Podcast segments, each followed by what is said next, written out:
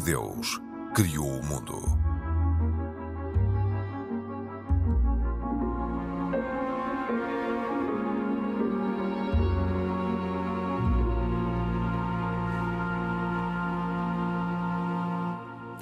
Bem-vindos. Pode o Sínodo trazer alterações, vistas por alguns como avanços, mas por outros como ideias progressistas que dificilmente cabem na doutrina cristã?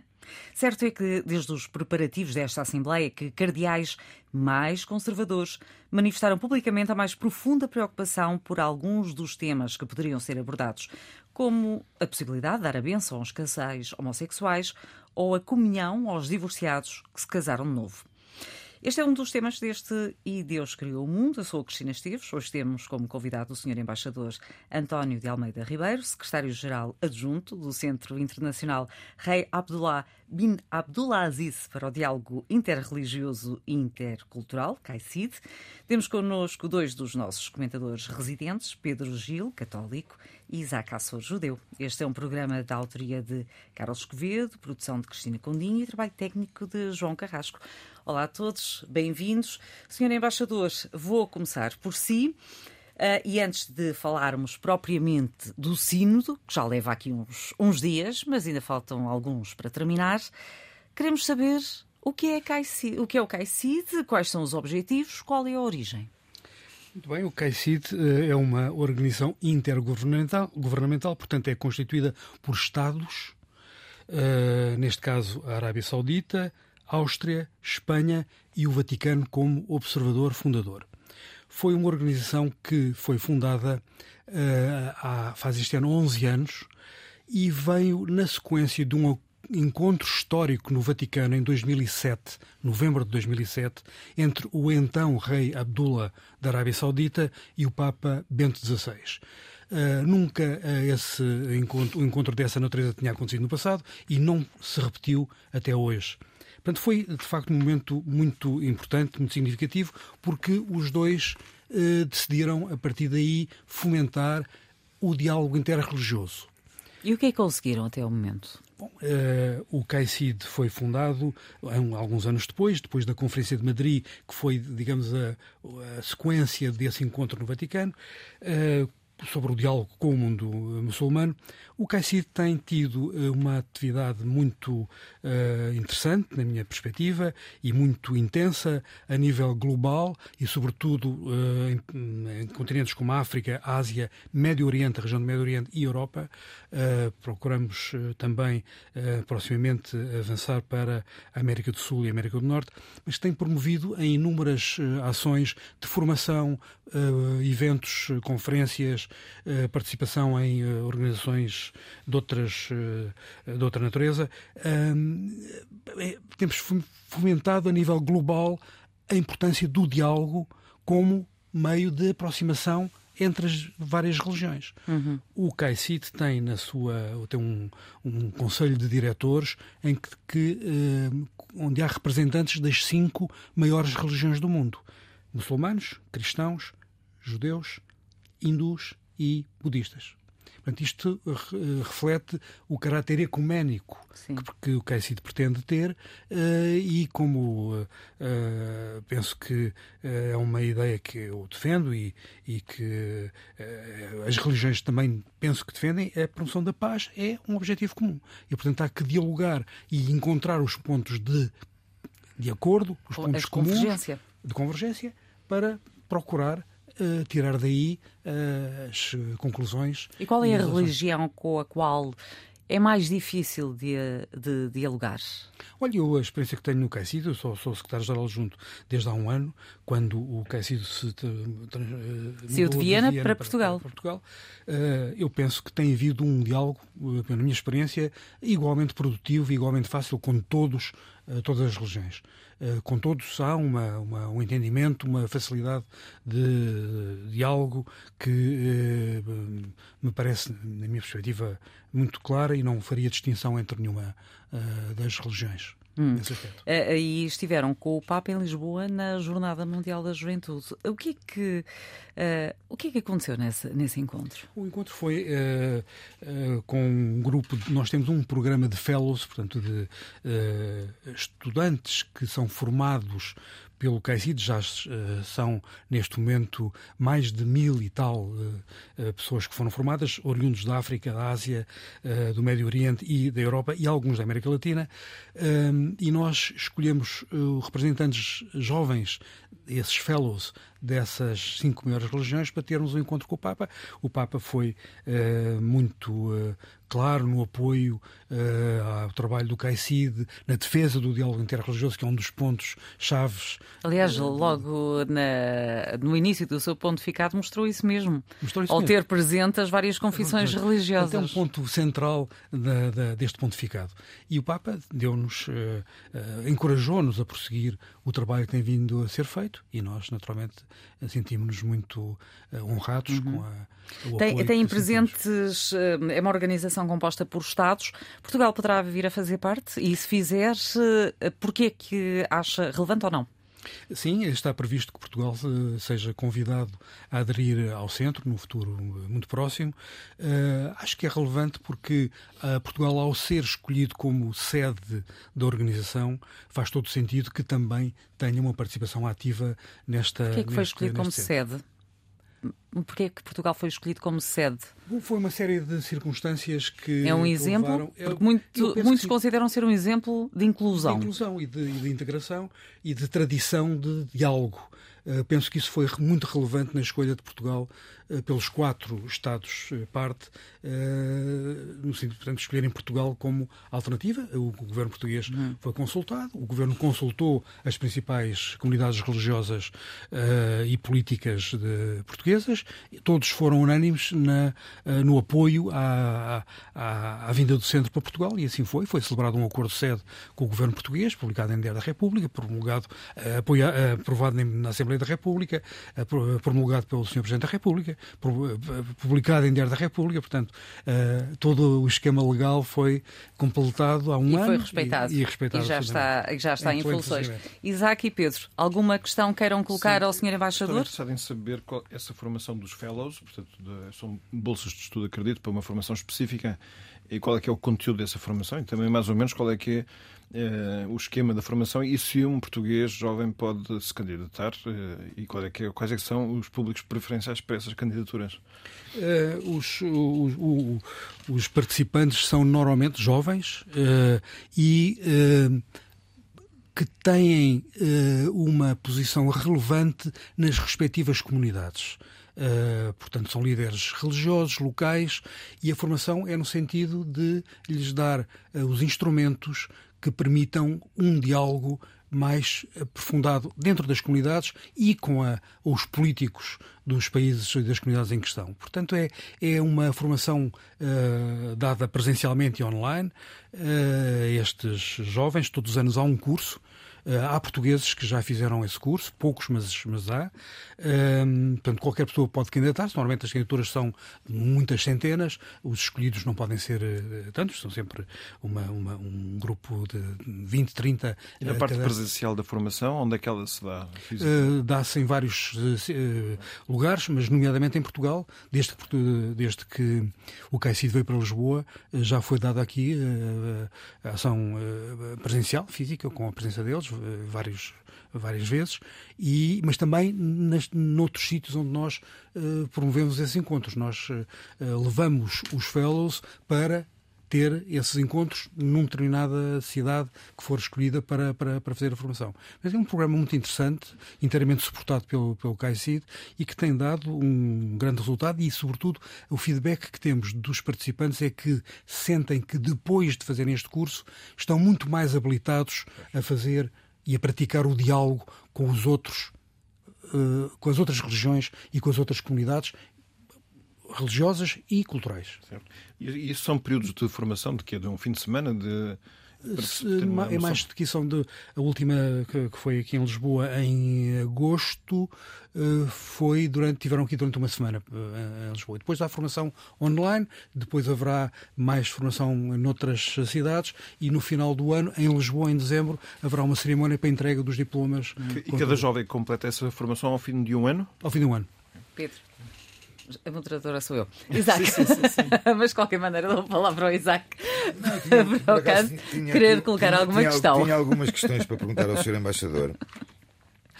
Antes de mais, felicitá-lo pelo, pelo, pela ação que, que a CAICID ou o CAICID uh, efetua no sentido da promoção do diálogo interreligioso, que é algo muito importante.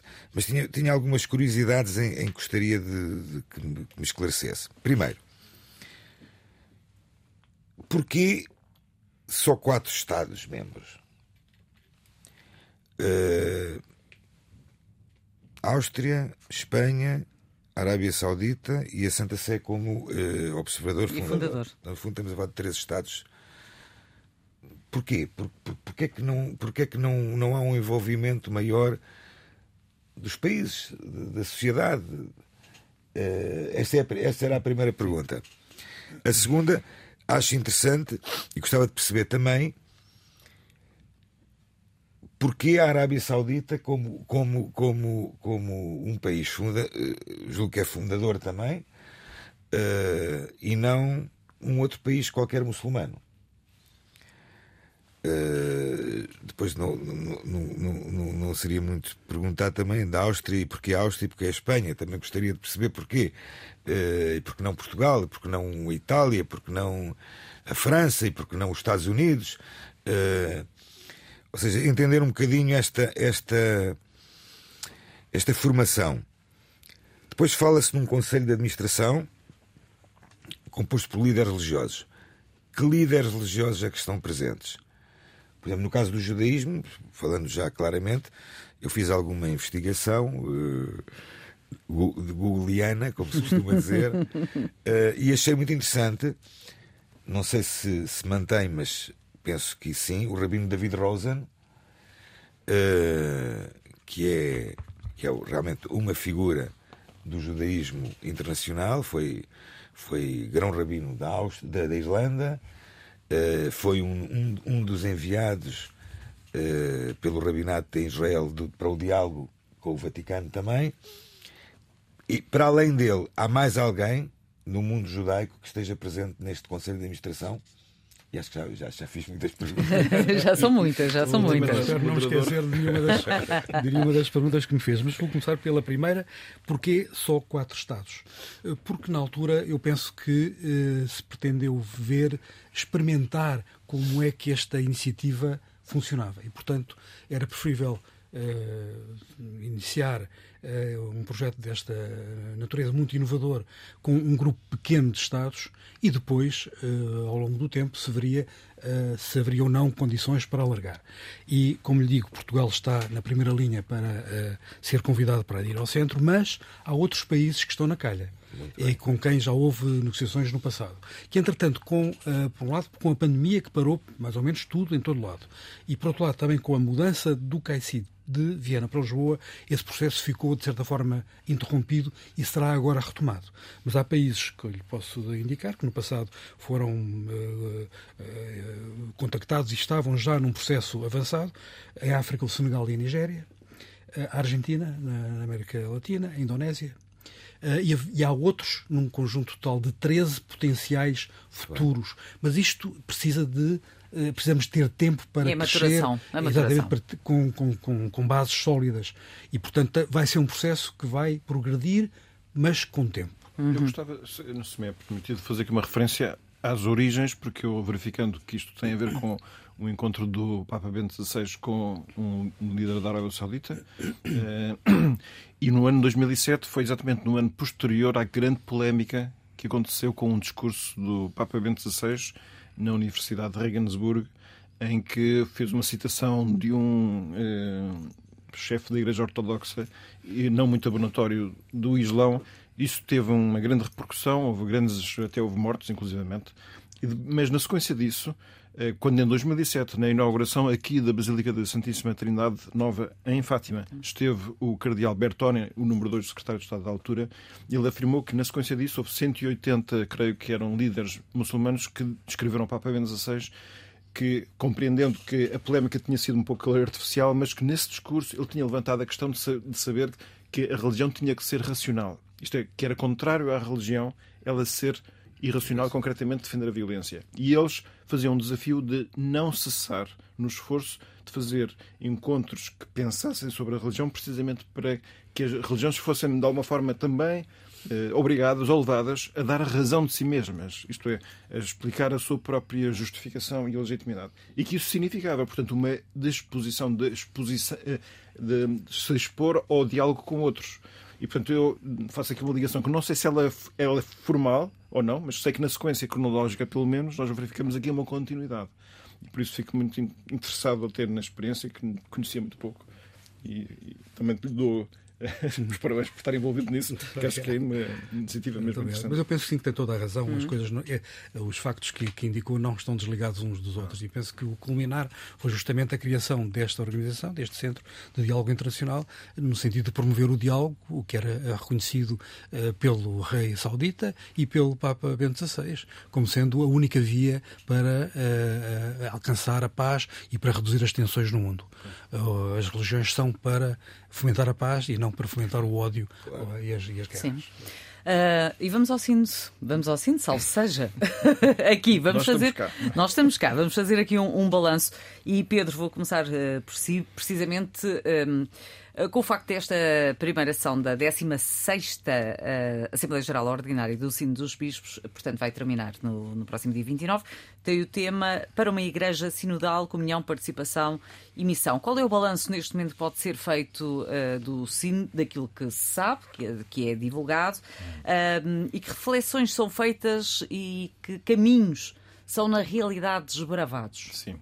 Uh, primeira ideia é este sínodo está a discutir o quê? Porque quando nós falamos do caminho sinodal e sinodalidade, que é o objeto do estudo, Sim. ficamos assim meio, meio sem saber o que é que isso significa, que é uma palavra estranha.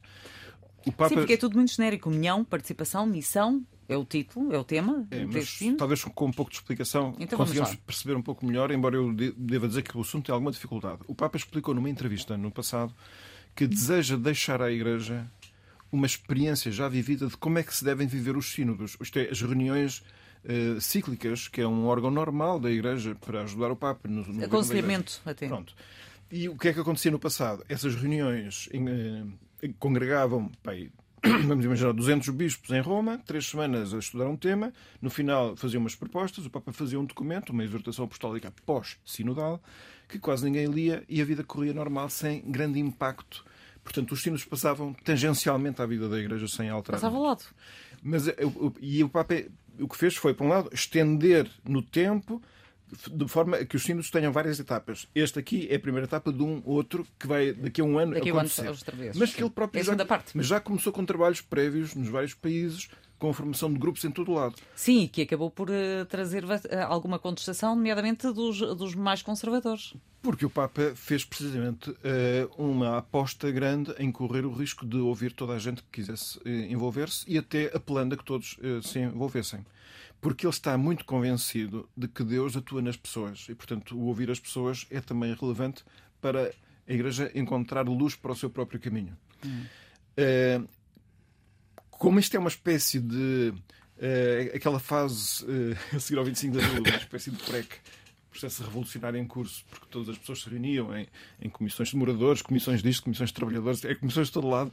Isto é um PREC da Igreja? É, não, não, é. Eu estou aqui a fazer uma atenção para aqueles que me estão a ouvir. Cuidado. Eu, não, eu acho que não é. Cuidado, cuidado, cuidado, cuidado com a terminologia. Acho que não é. Eu estou a fazer um ponto de comparação, porque algum ponto de comparação existe, que é estamos a, a estrear um novo modo de proceder. E para aquelas pessoas que estavam mais habituadas a que as coisas viessem definidas da autoridade, porque também isso faz sentido, este processo de exposição dos conteúdos à opinião das pessoas eh, lhes causa também um medo compreensível. Pronto. O que é que acontece? Eh, neste, nesta reunião em concreto, destas três, três semanas que estão acontecendo, precisamente o Papa já disse tantas vezes. Isto não é um Parlamento, isto não é uma sondagem, isto é um. E não é político, um não é momento, é ideologia. E não é ideologia, isto é um momento religioso. Tanto que fez uma coisa que muito desagradável para os jornalistas, que é fechou este sino do que está a decorrer agora aos jornalistas. Uhum. Ficam só a saber do que lá se passou através do relato feito pelos responsáveis do dicastério para a comunicação. E, Onde vai estar o nosso Dom é. Américo? Mais e, todos, e todos os participantes do Sínodo têm um compromisso de confidencialidade. Não podem referir o que lá acontece dentro. Sim, mas nós também uh, vimos o que aconteceu no Conselho de Estado. O... A confidencialidade e depois veio cá para fora alguma coisa. Portanto, nós não queremos saber quem é que esteve em silêncio no Sínodo dos Bispos, se é que esteve alguém em silêncio. Uh, sim, mas aqui também se pretende a reflexão, não é? Inclusive algum silêncio para refletir sim. sobre as temáticas. Agora, aqui, eh, aqui há, há algumas uh, situações que não deixam de ser uh, que importa refletirmos. quando se fala no desbravamento de caminhos, e um cardeal já veio dizer para não se olhar para o sino como trazendo soluções para todos os seus problemas. Obviamente não se vai trazer soluções mas pretende-se pelo menos pistas, caminhos. E quando se fala em situações que eram quase tabus para a Igreja Católica, como a, a benção para divorciados ou para os, aqueles que vivem em união, sendo pessoas do mesmo sexo. Portanto, como é que tudo isto fica perante os conservadores, os Sim. mais conservadores da Igreja Católica? Há aqui uma cisão ou não? Sim, muita gente, uns desejam, outros temem pois não, que e, esses temas e, sejam. E cartas para o, para, o, para o Papa. Sim, que esses temas sejam considerados no Sínodo e o Sínodo não está feito para abordar esses temas de conteúdo. Está feito para abordar como é que a Igreja deve funcionar. Como é que eh, se consegue envolver mais as pessoas. Por isso é que se chama comunhão, participação e missão. Uh, essa é a preocupação. É uma espécie de sínodo autorreferencial. É o sínodo sobre como é que os sínodos devem ser vividos. isto é um bocadinho. Oh, oh Pedro, estreito. eu tenho uma pergunta. Muito bem. Mas estou para fazer muitas perguntas. Não, ainda não... Senhor embaixador, é, é nosso convidado, mas esteja à vontade. Hoje isto é penso não estar enganado, mas é a primeira vez que as mulheres vão votar no sino dos bispos. Sim. Sim, é verdade. Eu respondi. Sim, sim. Uh, vão votar sobre o quê? Muito bem. É porque a pergunta também se põe a seguinte, já. Uh, e estava a ler há minutos uma teóloga uh, espanhola, Cristina Inógnias Sanz, que dizia: Nada impede a ordenação de mulheres. Vai a votação também? Não, eu estou a dizer, é isso que eu estou a dizer. Não há Esse, esses, não. esses temas não, não estão. Vão à votação. Não vão ao Congresso. Ou seja, não, não há moção ao Congresso com esse tipo de propostas. Embora haja pessoas que tenham essa esperança ou ilusão, ou como digo, ou temor, é? agora há tudo um bocado. Uh, o Papa já afirmou que não. Lá, aliás, fez uma coisa uh, tática que nos surpreendeu também, foi nas vésperas do sino de começar, publicou umas respostas que ele deu a umas dúvidas colocadas por cardeais. É um grupo de cardeais é um grupo de cinco, depois outra dúvida por um. São os tais um mais concreto. conservadores. Uh, o, o, da República Checa não, não era propriamente conservador, era uma dúvida que tinha. Pronto. E, e, essa publicação, que o que faz é uma clarificação que, por exemplo, na Igreja nunca haverá ordenação de mulheres. O que ele faz foi uh, fixar já esses temas anteriormente ao Sínodo, precisamente não seja o Sínodo a tratar disso. O Papa não pretende, a Igreja não pretende, neste Sínodo, tratar desses conteúdos.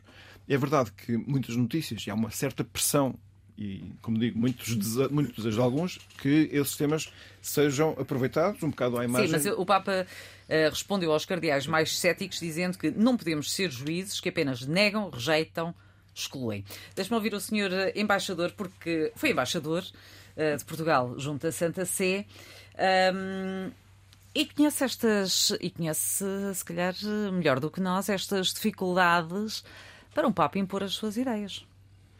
O Papa é o chefe da Igreja Católica e é a autoridade suprema dentro da Igreja Católica. Mas, evidentemente, que eh, há outras vozes, há outras uh, perspectivas, outras uh, nuances que existem, como é normal, sempre existiram e continuarão a existir. Mas não é fácil para um Papa impor tudo o que ele quer. E por isso mesmo uh, este sínodo é importante porque o Papa, com humildade, coloca aos bispos, cardeais, leigos escolhidos para participarem a questão de saber como é que os sínodos devem funcionar no, no futuro. Isso é muito a atitude jesuíta, diria eu, que este Papa eh, muito claramente tem vindo a concretizar, porque a origem dele é essa. Claro. Um, e, e, mas não, eu concordo com o Dr. Pedro Gil, há muita, uh, muitas vozes a esperar que daqui saiam decisões revolucionárias uh, sobre temas concretos fraturantes e não vai acontecer nada disso. Uh, são questões que depois se maturarão no, no, no futuro, mas que não são discutidas, nem serão objeto de decisão neste. neste Mas são neste indicados caminhos ou não? Para o funcionamento dos sinos, certamente. Uhum. Uh, agora... É assim, há aqui um ponto em que as coisas se cruzam, é as pessoas que na vida real estejam envolvidas em situações que têm a ver com temas fraturantes são parte das pessoas que este sínodo quer cada vez mais poder alcançar. Pronto precisamente porque, na forma da Igreja eh, se funcionar, ela deve estar cada vez mais interessada em não se entrincheirar, mas precisamente ir à procura de ajudar as pessoas com os seus problemas. E muitas vezes os problemas cruzam-se com os temas fraturantes. Mas é só nessa medida é que as coisas se cruzam. E é também só nessa medida que, de facto, durante o sino, eu até posso citar aqui o. E o facto também de lá ter leigos acaba por dar a conhecer uma determinada, determinadas realidades. É isso que pretende. Isso é? é uma evolução, eh, Sem na minha perspectiva, é positiva porque dá uh, voz a pessoas que estão ligadas à Igreja, mas que Sim. não são uh, eclesiásticos. Sim, mas e, uh, tendo em conta também a atual realidade. Uh, também no, no, em, em, várias confissões religiosas, até Isaac, uh, junto aos judeus, que vários templos perdem, estão a perder fiéis uh, nos seus próprios templos, uh, estão com menos praticantes, reconhecer determinadas realidades. A senhora embaixador, uh, poderia seria uma maneira de chamar mais fiéis aos templos? Eu tenho dúvidas, não sei exatamente o que é que está na sua mente quando me pergunta novas realidades. Novas realidades, eu falo. Eu falo, por exemplo, lá está, de, das, da benção aos, aos homossexuais, aos divorciados, a comunhão opinião, aos divorciados. Na minha, na minha, opinião, eh, são questões diferentes. Eu, pessoalmente, acho que uma comunhão aos divorciados é uma uma uh, ideia que se pode admitir quando um casal, uh, quando um, uma das pessoas do casal é vítima uh, do outro, uh, e essa pessoa de que é vítima continua e pretende continuar a ter uma ligação com a Igreja, eu pessoalmente vejo com dificuldade que não, que a Igreja rejeite. Sim. Uh... Aliás, o Papa, desculpa interromper, disse que quando se pede uma bênção, está a pedir-se ajuda a Deus, uma súplica para poder viver melhor, uma confiança no Pai que nos pode ajudar a viver melhor. Exatamente. Agora, já a outra questão que tem sido referida, a bênção aos casais homossexuais, para mim, não, há, uh, não é a mesma questão. Uh, a Igreja desde sempre defende a família, uh, o paradigma da família é homem-mulher. Tradicional. Tradicional. É a família de Nazaré. É judaico-cristã. É judaico-cristã. É, as, as, sociedades reproduzem-se uh, dessa maneira, um homem e uma mulher. É só assim é que as sociedades não, não, não desaparecem.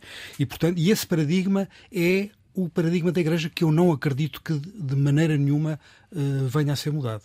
Esta é a minha nem convicção. Com este Papa. Nem com não este Papa. consegue essas maneira nenhuma, nem pretende. Nenhuma.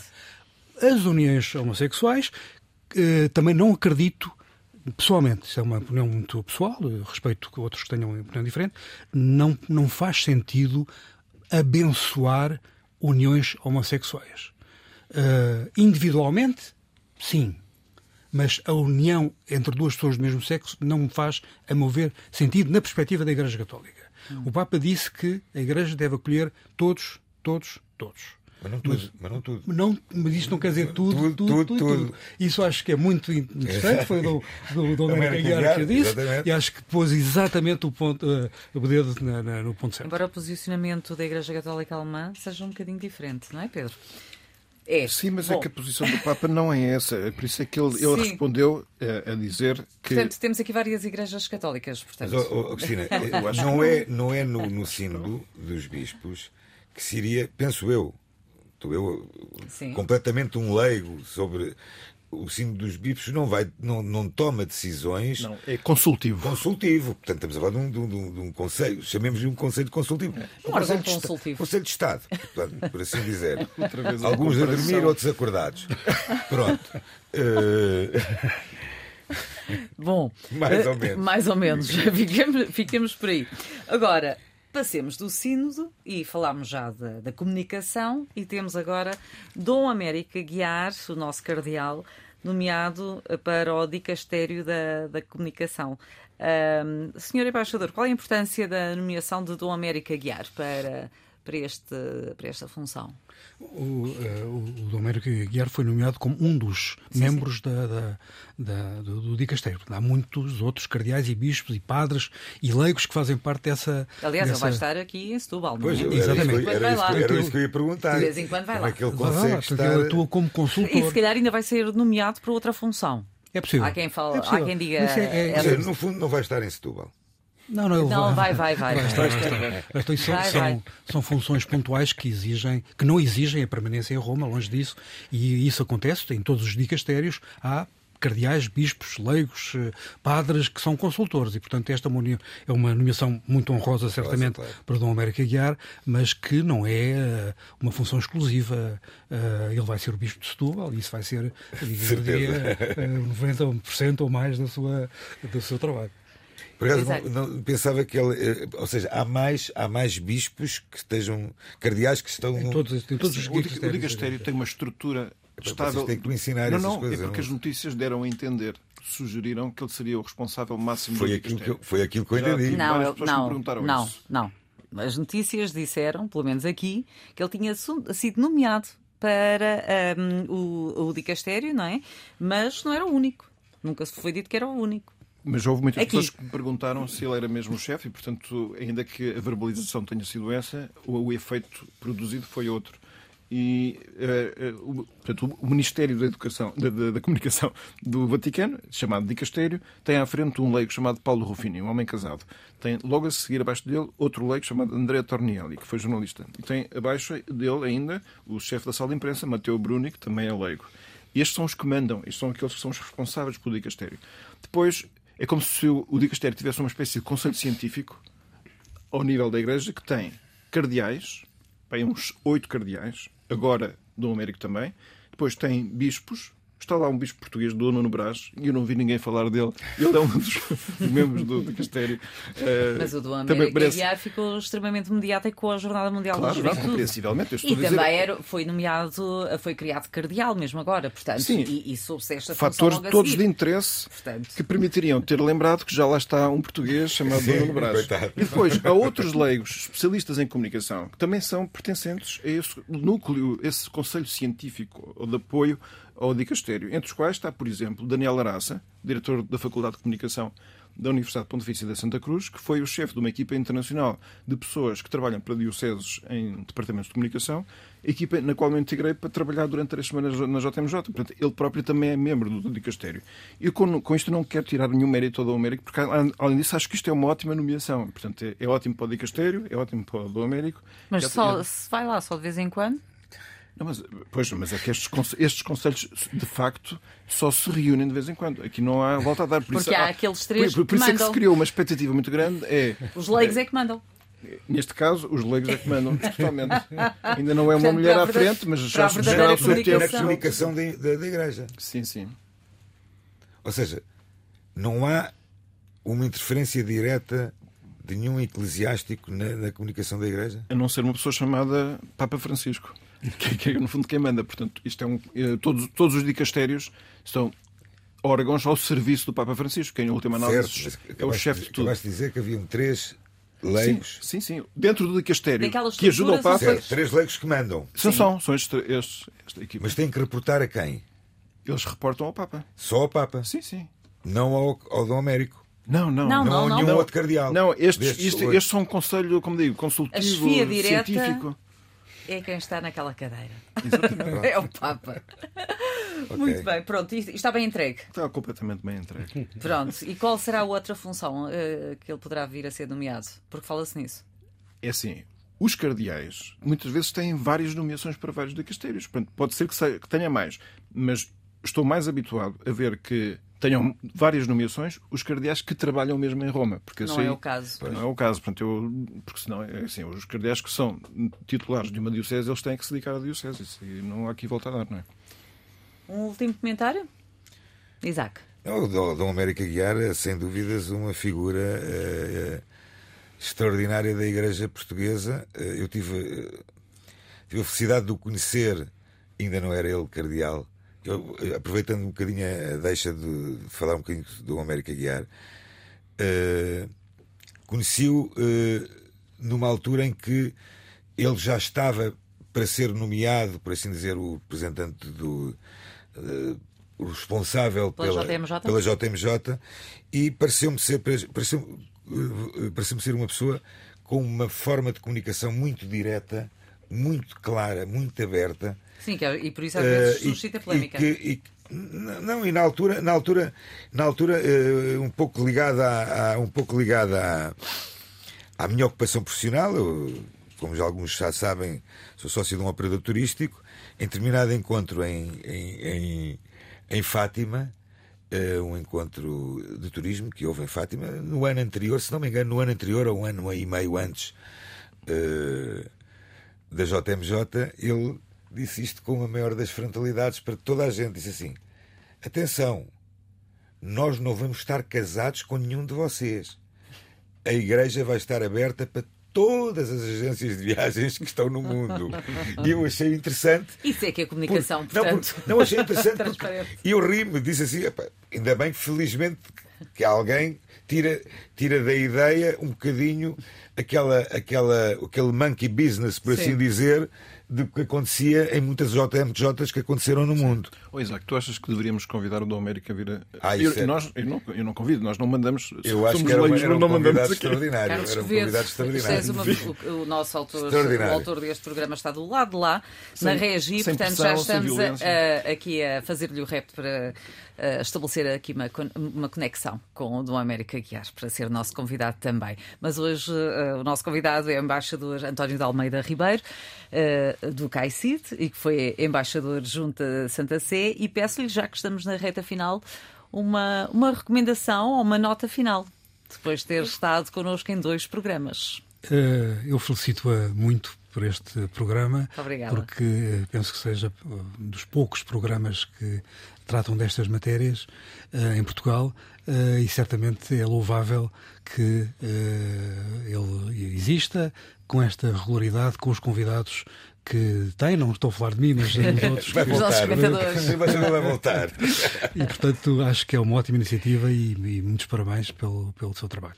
Muito obrigada. Portanto, em nome de todos, muito obrigada. Recomendo então que se ouça o E Deus Criou o Mundo todas as terças-feiras, depois das 23 horas. Também em podcast. Pedro Gil, vamos à recomendação.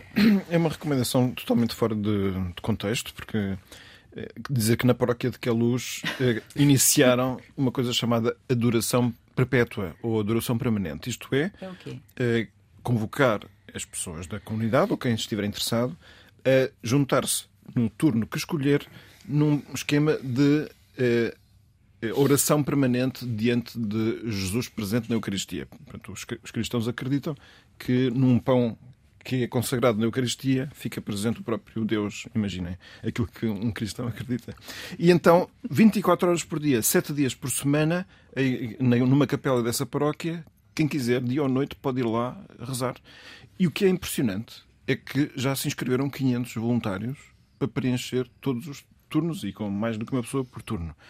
Uh, fica aqui esta nota porque todas as pessoas que quiserem podem. Paróquia de Queluz. Paróquia de Queluz. Sendo que a adoração é um dos aspectos que o Papa Francisco referiu quando foi aqui nos Jerónimos, dizendo: Eu gostaria de fazer uma pergunta às pessoas: é como é que eu rezo? Como um papagaio, blá blá blá, ou, ou adormecendo diante do sacrário, porque não sei como falar com Deus? Rezo como rezo. Apenas na adoração, só diante de Deus é que recuperamos o gosto e a paixão pela evangelização. E, curiosamente, perdemos a oração de adoração. E todos, sacerdotes, bispos consagradas, consagrados, têm que a recuperar. Recuperar aquele permanecer em silêncio diante de Deus. E tantas críticas que houve nesses discursos do Papa Francisco quando esteve em Portugal. 30 segundos, Isaac. Mais um livro, a minha recomendação, mais um livro da editora Sefer. Uma breves palavras sobre esta editora, é uma editora brasileira eh, que se pode fazer compras online sefer.com.br eh, de livros sobre judaísmo eh, em português. E este livro que eu recomendo é um livro de Auro del Giglio, que se chama Medicina, Judaísmo e Humanismo. Eh, é um livro muito interessante porque dá-nos a satisfação de rever conceitos relevantes do dia, relevantes do dia a dia da prática médica e mostra também as preocupações do judaísmo com a saúde e os cuidados médicos na terminalidade da vida e a sua postura em relação à eutanásia algo que é muito importante e que hoje ainda mantém-se na, na, ordem do dia. E foi bastante abordado pelo Papa Francisco quando esteve em Portugal na Jornada Mundial da Juventude. Meus senhores, terminamos o, o nosso tempo para este programa desta semana. Foi um gosto tê-lo aqui, senhor embaixador. Muito obrigada pela sua presença. Nós voltamos a ver para a semana.